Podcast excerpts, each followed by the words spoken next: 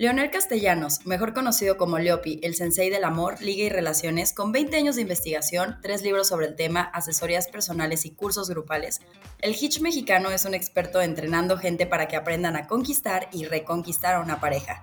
Hoy nos cuenta sobre el miedo al compromiso, cambiar la perspectiva de la otra persona y las ideas sobre el amor que nos enseñaron desde pequeños. Acompáñanos en esta entrevista exclusiva. Bonus track. Hey, bienvenidos a una sección más de La Bella y el Invitado. Hoy, como pueden ver en el título, tenemos a un experto en un temazo que nos va a ayudar mucho. Todos lo necesitamos en estos momentos, yo creo. Miedo al compromiso es el tema. Y con nosotros está el gran gurú, Leopi. ¿Cómo estás, Leopi? Hola, ¿qué tal? Gracias por invitarme. Hola a todos los que nos están escuchando, viendo. Buenas, buenas. Bienvenido, Leopi. Gracias por aceptar la invitación. Y bueno, como lo comenté hace ratito, el tema de hoy es miedo al compromiso. Yo quiero que nos platiques un poquito tu punto de vista, cómo lo has visto ahora después de la pandemia, cómo lo viste antes de la pandemia, porque yo sé que tú tienes contacto con muchísima gente. Tú cuéntanos, Leopi, ¿cómo lo has visto ahora? A ver, ¿miedo al compromiso o no? Yo, no creo que sea tanto una consecuencia de la pandemia. Yo más bien lo que creo es que estamos viendo el resultado de años de publicidad. ¿A, qué voy con, con, publicidad? Que en el mundo de las mujeres, normalmente la publicidad que reciben, no solamente la publicidad de la que conocemos todos, sino también lo que te dicen tus amigas o tus papás o la escuela o la familia o la iglesia, normalmente las mujeres reciben una publicidad a favor del compromiso. Y tal vez nunca se han puesto a pensar que lo que nosotros recibimos es todo lo contrario. ¿No? Por ejemplo, a mí mis amigos casados me dicen, no lo hagas, güey, sálvate tú. mis amigos divorciados, bueno, ¿no? No hacen más que recordarme todo el tiempo cuánto les está costando la maniobra. Si prendes la tele, pues los, los todas mías, ¿no? Charlie Sheen en Two and a Half Men, Joey en Friends, ¿no? Son los que se divierten. Y los monógamos, los que quieren la relación, son los que dejan de tener el delicioso, los que ahora tienen un grillete, los que ahora tienen que ser señores y papás. Y lo que creo que está pasando hoy es que finalmente ya todo mundo se dio cuenta que esa publicidad está rindiendo resultados. A esto sumémosle que también en las últimas generaciones se dieron cuenta que el deber ser que nos habían implantado los papás no era necesariamente la mejor de las ideas, ¿no? Porque a ti y a mí y a todos nos vendieron que teníamos que terminar la universidad, eh, tener una carrera, ser empleados, conseguir pareja, reproducirnos. Y ahora hay chorros de gente que ni quieren tener pareja o no quieren casarse o no quieren reproducirse o no quieren ser empleados. Entonces yo lo que creo que está pasando hoy en día es que ya toda la, la suma de todas esas cosas está generando que ahora todos estemos viviendo una época donde el compromiso ya no está tan de moda. Tienes razón. O sea, es como una apertura. Más bien todos abrimos los ojos y dijimos, a ver, ¿por qué tenemos que hacer lo que nos están diciendo que debe ser? ¿No? Es correcto. O sea, ¿cómo lo abordas tú con, con estas personas? O sea, ¿cómo, ¿cómo le haces para poder cambiar el tema y decirle, a ver, yo es que yo quiero estar contigo? ¿O es un compromiso sin tener eh, algún título? ¿Cómo, ¿Cómo le haces? ¿Cómo lo has hecho tú? Bueno, sí, yo tengo muchísimas clientas, muchísimos casos todos los días de mujeres que tienen una relación con alguien, pero él no se quiere comprometer. Y, bueno, yo tengo varias estrategias que recomiendo en esos casos que le van a ser muy útiles a todos los que estén presentes en este momento aquí con nosotros. Porque son varios factores los que podrían generar que un humano macho ya se decida a tener un compromiso, ¿no? El primero, bueno, más bien, lo importante aquí a tomar en consideración es que normalmente las mujeres consideran que es momento de tener un compromiso cuando llevan cierto tiempo en una relación, ¿no? Eh, sumado obviamente a la presión social, al reloj biológico, a, las ganas que se juntan con el hambre, ¿no? Etcétera. Pero en el caso de nosotros, si tú quieres que un humano macho esté listo para comprometerse, tienes que tomar en consideración varios factores. Aquí te van.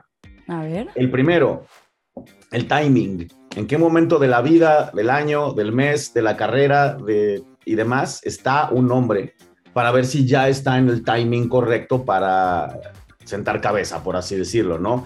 Ejemplo, un hombre que acaba de terminar una relación larga y está empezando una relación contigo, probablemente no sea el mejor timing, ¿no? Acaba de vivir lo que tú quieres que vuelva a vivir y lo que él vivió no le fue tan bien. Segunda, el timing, por ejemplo, económico o de trabajo, ¿no? Un hombre que no tiene estabilidad económica o un trabajo seguro la va a pensar 25 veces antes de comprometerse con alguien porque no le alcanza. La tercera, el nivel de interés. ¿No? Muchas veces obedece el, resultado a qué tan interesado está ese hombre, no solamente en la idea, en el concepto de una relación, sino también en la persona en particular. ¿no? O sea, si, si yo estoy interesado en algún momento en tener, en comprometerme, pero tú me interesas un 7, pues no. Y lo mismo al revés. Si yo no estoy interesado en comprometerme y tú me interesas un 9, pues puede ser que sí, puede ser que no, pero es que el problema es que aunque me gustas mucho, en este momento no estoy pensando, o más bien nunca he estado pensando en eso. Y por último, la, contrapublicidad, porque la publicidad que recibimos los machos es negativa. Entonces, yo le recomiendo a mis mujeres venderle la idea al humano macho de todo lo bonito, lo bueno, lo divertido, lo interesante, lo gracioso, lo, todo lo que se te pueda ocurrir, que va a pasar si esa relación sube de nivel o si se comprometen o si le ponen títulos, si se casan, ¿no? Yo creo que si las mujeres pensaran en todo esto, pensaran de una forma estratégica cuando ya quieren pasar al siguiente nivel, tendrían mejores resultados. Qué interesante lo del timing, como que me quedé pensando. Si en algún momento tú tienes una, o sea, una relación de alguien que no está que no estás en el compromiso con esa persona, terminan y después se vuelven a ver, ¿crees que pueda cambiar la óptica? 100%. Yo a cada rato leo publicaciones en redes o veo TikToks de para, de, para atrás ni para tomar vuelo, ¿no? Este, no, no recicles a un ex. ¿Por qué querrías volver con él? Pero una vez más, la gente no se pone a pensar en las cosas que yo me pongo a pensar por mi trabajo, ¿no? Y a mí mi trabajo me ha enseñado que una persona que no quiere un compromiso en algún momento por un mal timing podría creer, quererlo cuando el timing ya esté bien, ¿no? Te pongo un ejemplo que nada que ver, pero todo que ver. Yo hace cinco años yo no podía estar un viernes en la noche en mi casa. A mí me picaba el trasero por salir a, conocer gente, a, bailar, a echarme un drink, ¿entiendes? Y hoy, cinco años después, es al revés. Hoy me dicen, vamos a bailar o vamos a un antro. Y yo, ay, ¿en serio? Es que hay mucha gente. hay mucho ruido y tengo sueño y tengo que levantarme temprano.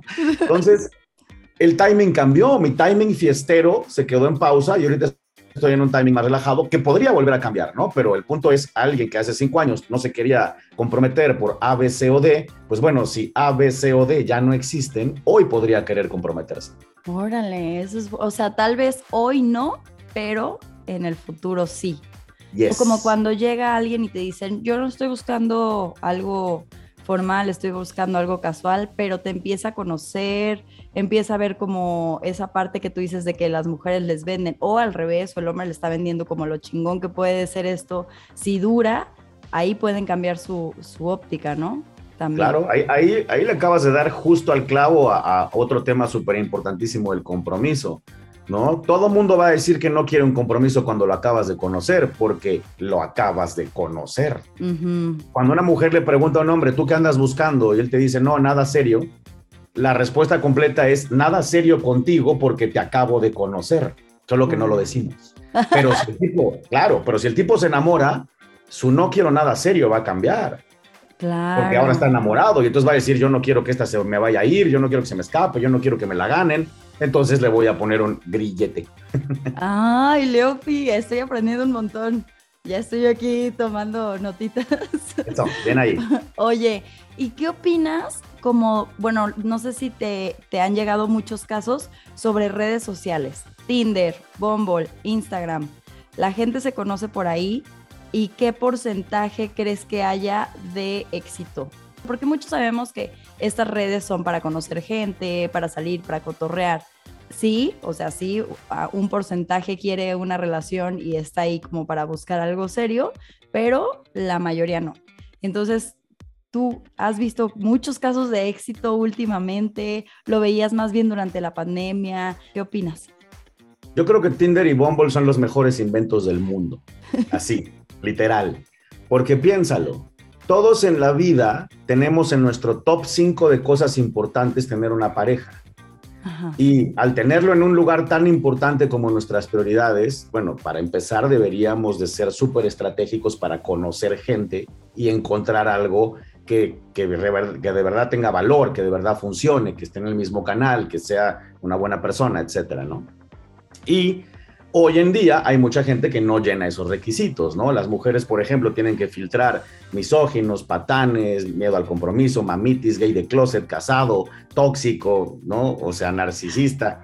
Entonces, al tener que filtrar tanta gente o tener gustos muy particulares, pues de qué forma o de qué otra forma podrías tú conocer tanta gente como puedes conocer en Tinder o Bumble. Es imposible. Y menos en pandemia, ¿me entiendes? En pandemia era Tinder y Bumble o no era nada. Ajá. Ahorita ya salimos, pero igual en la salida, pues ¿qué? Vas a conocer un hombre cada fin de semana.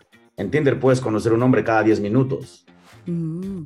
Y sí, tal vez estén satanizadas porque mucha gente las dio como algo meramente sexual o casual. Sin embargo, yo tengo más de 10 clientas casadas con Tinderelos. Yo ah, tengo cinco amigas casadas con Tinderelos, dos amigos en, noviados con chicas de, de Bumble.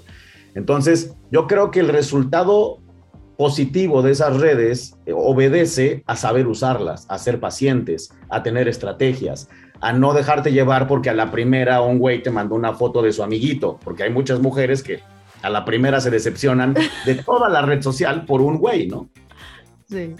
Entonces, pero te digo, yo para mí es una, es una herramienta brutal porque además no solamente puedes conocer ahí a tu próxima pareja, ahí puedes conocer clientes, proveedores, amigos, alguien que te presente a tu próxima pareja eh, hacer relaciones públicas, incluso vender. Yo he sacado clientas de Tinder, entonces para mí es mágico.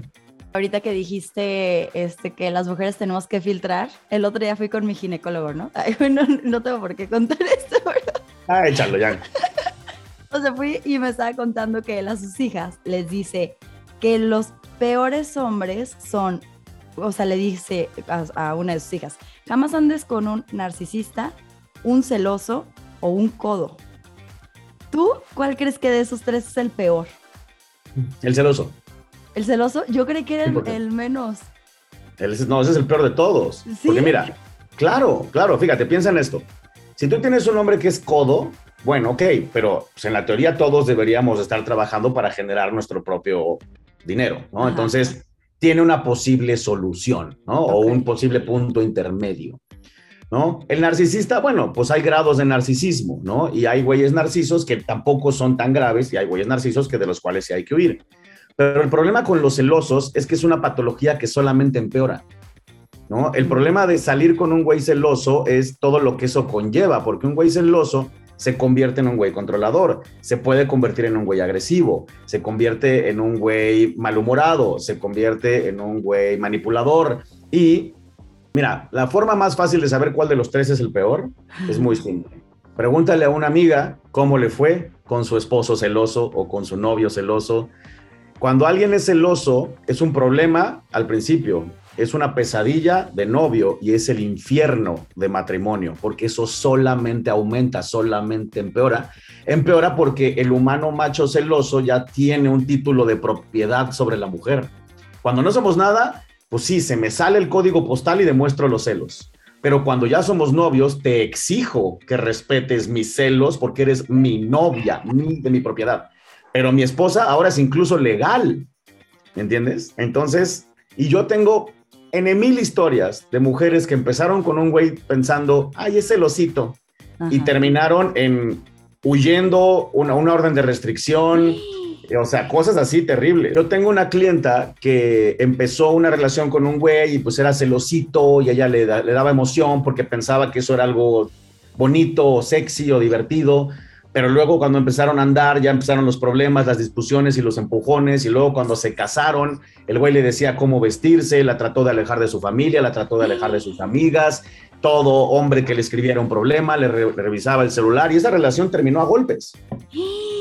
No, Leopi, y yo diciendo que era el menos peor. No, es el peor de todos. Yo, yo a cada rato hago publicaciones en mis redes de no, a la primera que te hagan algo de celos, corre, huye por tu vida, es mala idea. Tienes razón. ¿Por qué no estamos encontrando las parejas correctas? O sea, estamos buscando en lugares incorrectos, pero o, no, o no sabemos qué queremos, o por qué no tenemos a la pareja correcta? Todas las antes mencionadas y unas cuantas más.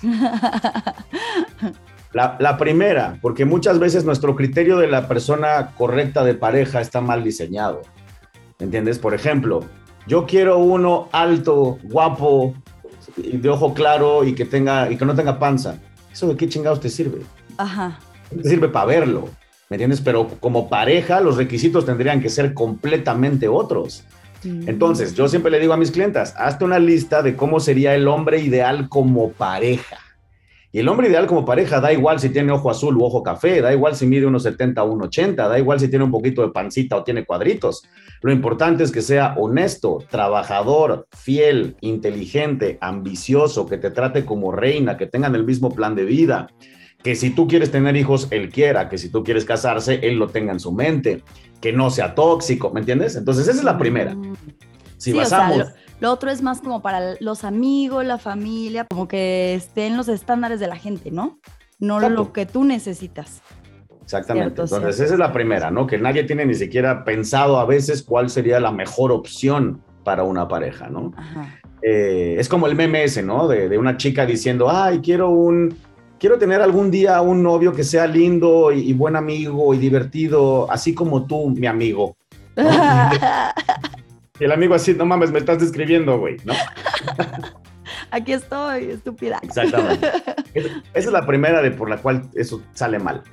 La segunda es porque las mujeres tienen la mala costumbre de esperar a que nosotros hagamos todo.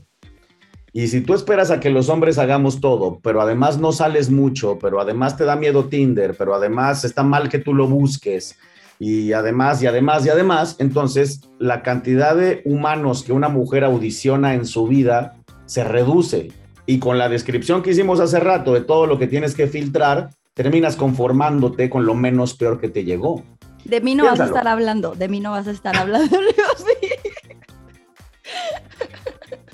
Es que sí pasa y le pasa a todas, es, verdad, ¿me entiendes? Si, si las mujeres pensaran por un momento, bueno, a ver, si yo he tenido 100 conocidos, 50 amigos, 10 besuqueadas y 5 novios, y de esos cinco novios uno salió decente, quiere decir que de 100 que conocí encontré uno bueno. Entonces, para encontrar el siguiente bueno, tienes que conocer otros 100. Si vas de uno en uno y estás esperando a que Diosito te los mande, vas a conocer el siguiente uno para el 2049. Lo que hay que hacer es meterle turbo, hay que empezar a hacer amigos en todos lados, hay que abrir las redes sociales, hay que estar en Tinder, hay que salir más, hay que aceptar solicitudes de amistad, hay que conocer gente y entonces le metes velocidad para encontrar muchos, filtrar, audicionar y que los que sobrevivan sean los que cumplen la lista de lo mínimo indispensable y de ahí todavía falta lograr que se enamoren. No, pues sí. Sí, sí, sí, es un gran proceso, largo. O sea, entonces, pero a ver, no vas a salir al antro, pues si no quieres a alguien antrero. Sí y no, porque aunque sí, la mayoría de los del antro son antreros, tampoco lo descartaría yo por lo que te decía hace rato de que el timing cambia. ¿Me entiendes? Por ejemplo, yo cuando era antrero, era antrero en un porcentaje porque me gustaba la fiesta y el desmadre, pero también era un porcentaje de a ver si conozco a alguien. Y hay muchos que lo hacen solo por eso. Voy a salir a un antro a ver si conozco a alguien. Entonces debe haber, pone tú que del 100% de los hombres en un antro, pongamos que hay 10 que salieron a ver si conocían a alguien, que realmente no están tan felices de estar en la peda, que nada más se pidieron un, jugo de uva, ¿me entiendes? Pero que están ahí a ver si conocen a alguien. Y pues bueno, ahí ya de entrada filtraste que es un tipo soltero, que es heterosexual y que está en búsqueda de pareja. O porque están ahí, que es el cumpleaños de un buen amigo y el buen amigo quiso ir a fuerza, ¿no? Y pues ni modo decirle que no a mi amigo y él está con su cara, pero ahí está.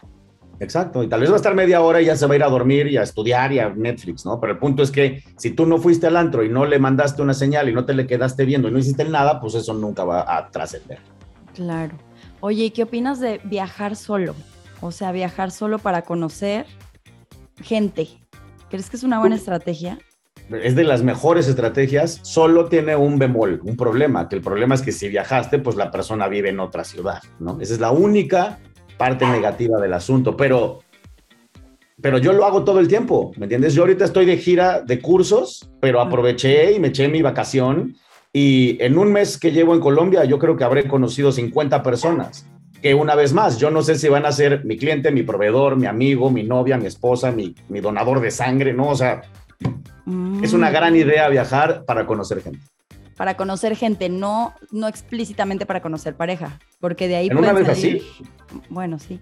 Nunca sabes, o sea, ¿qué tal si te topas con alguien y se enamoran y ese alguien puede trabajar desde su computadora? hecho, yo le estaba, yo siempre que vengo a dar cursos a Colombia, le digo a las colombianas, el verdadero problema que tienen ustedes es que están situadas geográficamente en el lugar incorrecto. ese, es su problema. Si ustedes no vivieran aquí, todas tendrían pareja. Y, y es verdad, porque fíjate, en Colombia hay, hay muchísimas mujeres y bien poquitos hombres. Por ejemplo, si yo fuera una chica colombiana soltera que sí quiero tener una relación ya urgente, yo iría al poblado a conocer extranjeros. Tal vez la mayoría estén solamente en busca de algo casual y una semana de placer, pero nunca sabes. ¿Y qué tal si se enamora? Sí, es cierto. ¿Y qué tal si se enamora? Es la, la frase importante de acá. Me la, me la estoy quedando mucho porque puedes llegar y conocer. Yo siempre, por ejemplo, filtro de que antes cuando tenía bombo o como cositas así, siempre filtraba. Este, qué estás buscando en esta app, etcétera. Y si me decían algo casual, yo los eliminaba, Leopi. O sea, le quitaba el match. Porque yo decía, o sea, algo casual, yo no quiero algo casual. Y yo les quitaba el match. Y ahora me estoy quedando con, ¿y qué tal si esos se enamoraban? O sea, ¿qué tal si hubiera pasado que no perdí mi tiempo y al final se enamoró? Y es que además es una, es una, bueno, para mí, en mi mundo, es un, es un buen lugar de práctica. ¿Me entiendes? Si yo hubiera quitado el match con cualquier mujer que, que, hubiera yo sentido que no iba a querer tener sexo conmigo, yo sería virgen. Todas las mujeres que yo he conocido en mi vida, por supuesto que no estaban pensando en acostarse conmigo cuando me conocieron. Y sin embargo, unos meses después o unos días después sucedió. Y lo mismo con relaciones, ¿no? La mayoría de las mujeres que yo he conocido, yo entré por la friend zone. Yo no soy un tipo que liga nada más con sonreír en el antro, ¿me entiendes? Eso a mí no me pasa, yo tengo que hablar para ligar. Entonces, pues sí, eso es lo que hacemos todos los feos. Obvio. Ay, Leopi. Es, es que es la verdad. Los guapos ligan con una sonrisa, con un guiño, con un saludo. Nosotros, ni de pedo. Hasta hay un meme, ¿no? De lo único que tienes que hacer es sonreírle. Claro, si te pareces a Brad Pitt. Yo le sonrío a alguien, pues eso es acoso. Entonces yo tengo que llegar y hacerla reír y tener buena platiquita y que confíe en mí, que se entere de mis valores y empezar a meterme como humedad hasta que su interés sea tan alto que yo pueda lograr algo. Por lo tanto, mi conclusión es, el discurso inicial de cualquier persona no siempre es la realidad en, donde va a terminar esa relación dependiendo de qué hagas tú. Wow. Oye, me perdí de muchos matches. Ahorita, ya pensándolo bien, ¿qué tal si me perdí el amor de mi vida? Le di un match al amor de mi vida, tal vez. Podría haber pasado. Un minuto de silencio. Un minuto de silencio. Oye, Leopi, a ver, ¿y qué estás haciendo ahorita? Cuéntanos, porque la verdad es que yo quiero saber un poco más de lo que haces ahora, eh, de todos los cursos que tienes, dónde podemos aprender más sobre esto, dónde te pueden contactar, porque dices que tienes muchas clientas, ¿dónde? ¿Dónde? Cuéntame todo. Bueno, yo hago muchas cosas. Hago cursos grupales que ahorita todavía son en línea. Aquí en Colombia ya empezaron a ser presenciales. Y de esos cursos grupales tengo 15 cursos diferentes, pero todos los cursos son enfocados en ser una mejor persona, conocer más gente, tener más posibilidades, conseguir pareja, enamorar a alguien, recuperar a una pareja o tener una buena relación de pareja, ¿no? Tengo eh, cursos para usar redes sociales para ligar, tengo cursos de autoestima, tengo cursos de empoderamiento, tengo cursos para quitar creencias limitantes, etcétera. También tengo asesorías Hombres, y, mujeres. Y, eh, hetero y gay. Aquí se atiende a quien llegue. También tengo asesorías personales, así como Hitch, donde alguien me contrata y me cuentan su novela y yo le digo qué hacer y les voy dando consejos en el camino y entrenamiento y demás. Y ahorita lo que estoy haciendo, que aproveché la gira de Colombia, que es una gira de cursos y de asesorías, estoy escribiendo dos libros al mismo tiempo. Órale, no, pues todo. Todo. Todo, en uno. Yes. ¿Y en qué? A, a ver y en cuáles son tus redes donde te podemos encontrar. Ah, bueno, si quieren saber más de mí, eh, mi página de internet es www.elefectoleopi.com. Ahí están mis cursos, mis libros, mis audios, mis videos, mi blog, mi mail, todo. Y en redes, en Instagram, Facebook, Twitter, eh, YouTube y estamos estrenando TikTok, soy arroba el Uy, súper bien. ¿A poco ya abrieron TikTok? Ya abrieron TikTok, le estamos echando muchas ganas. Lo abrí el 18 de diciembre y ahorita que acabamos de cumplir cuatro meses, hemos llegado a 160 mil seguidores. Súper bien. ¿Y das tips? Te voy a seguir, Leopi. Of course. ahorita mismo terminando te voy a seguir. ¿O ya te sigo? Venga. Tal vez ya te sigo. No sé, pero si no, sígueme. Voy, creo que ya te sigo. Pues muchísimas gracias, Leo Pigres, por esta entrevista, que la verdad es que a mí me abriste la mente muchísimo porque ya hasta me hiciste pensar de que me, me perdí al amor de mi vida, tal vez. Si pensamos con estrategia, tenemos mejores resultados. Tienes toda la razón. Bueno, pero es que tú eres un experto. Acá una novata, pues luego no sabe que por eso necesitamos ir con Leopi para tener este tipo de cursos y consejos, información que, información que cura. Es correcto, a orden Pues gracias a todos por escucharnos, ya saben, síganos en arroba la bella y la bestia guion bajo podcast, arroba el nuevo oficial, arroba Juliet Days y arroba el efecto Leopi. Y bueno, más tips también ahora en TikTok con el efecto Leopi. Síganlo, búsquenlo, escríbenle para asesorías. Él, él es el experto gurú y los va a ayudar a tener mejores relaciones con la gente en general, ¿no? Más es correcto. Con la gente en general, pero sobre todo en el amor. En el amor, sobre todo es el gurú del amor. Gracias a todos por escucharnos, nos escuchamos la próxima semana. Bye.